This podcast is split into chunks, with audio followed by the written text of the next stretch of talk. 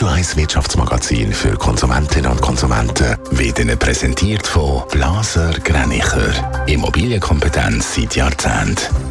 blasergreinicher.ch Raphael Wallimann. Der Bund prüft die Erhöhung der Preise für die Autobahnvignetten. Laut den Mediazeitungen werden die Preiserhöhung im Zusammenhang mit dem Verkehrsmanagement auf der Nationalstraße geprüft.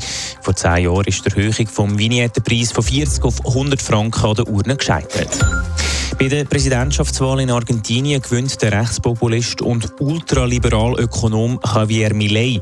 Um die Wirtschaft zu retten, wird der Javier Milei unter anderem den US-Dollar in Argentinien als Zahlungsmittel einführen. Außerdem soll die Zentralbank geschlossen und die Sozialausgaben massiv gekürzt werden.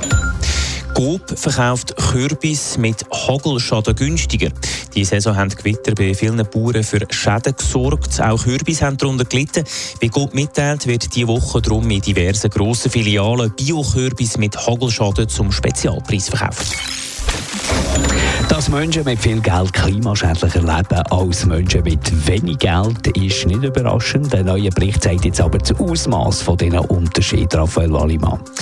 Die Hilfs- und Entwicklungsorganisation Oxfam hat die Studie in Auftrag gegeben. Damit soll anlässlich von der UNO-Weltklimakonferenz auf das Problem aufmerksam gemacht werden. Die Zahlen von dieser Studie die sind beeindruckend. Das reichste Prozent der Menschheit hat im Jahr 2019 gleich viel schädliche Treibhausgase verursacht wie die ärmsten zwei Drittel der Menschheit. Anders gesagt, 77 Millionen Menschen haben gleich viel Treibhausgas verursacht wie 5 Milliarden Menschen. Was sind die Gründe für die massiven Unterschied? Der Hauptgrund ist der Konsum. Der Konsum von reichen und superreichen ist viel extremer als von armen Menschen. Reiche würden zum Beispiel viel häufiger fliegen. Außerdem wohnen sie in grösseren Häusern, die ebenfalls klimaschädlicher sind.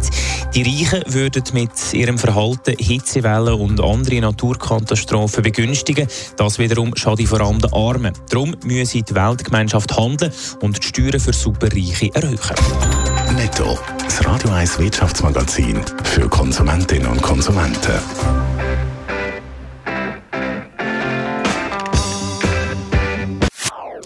Das ist ein Radio 1 Podcast. Mehr Informationen auf radio1.ch.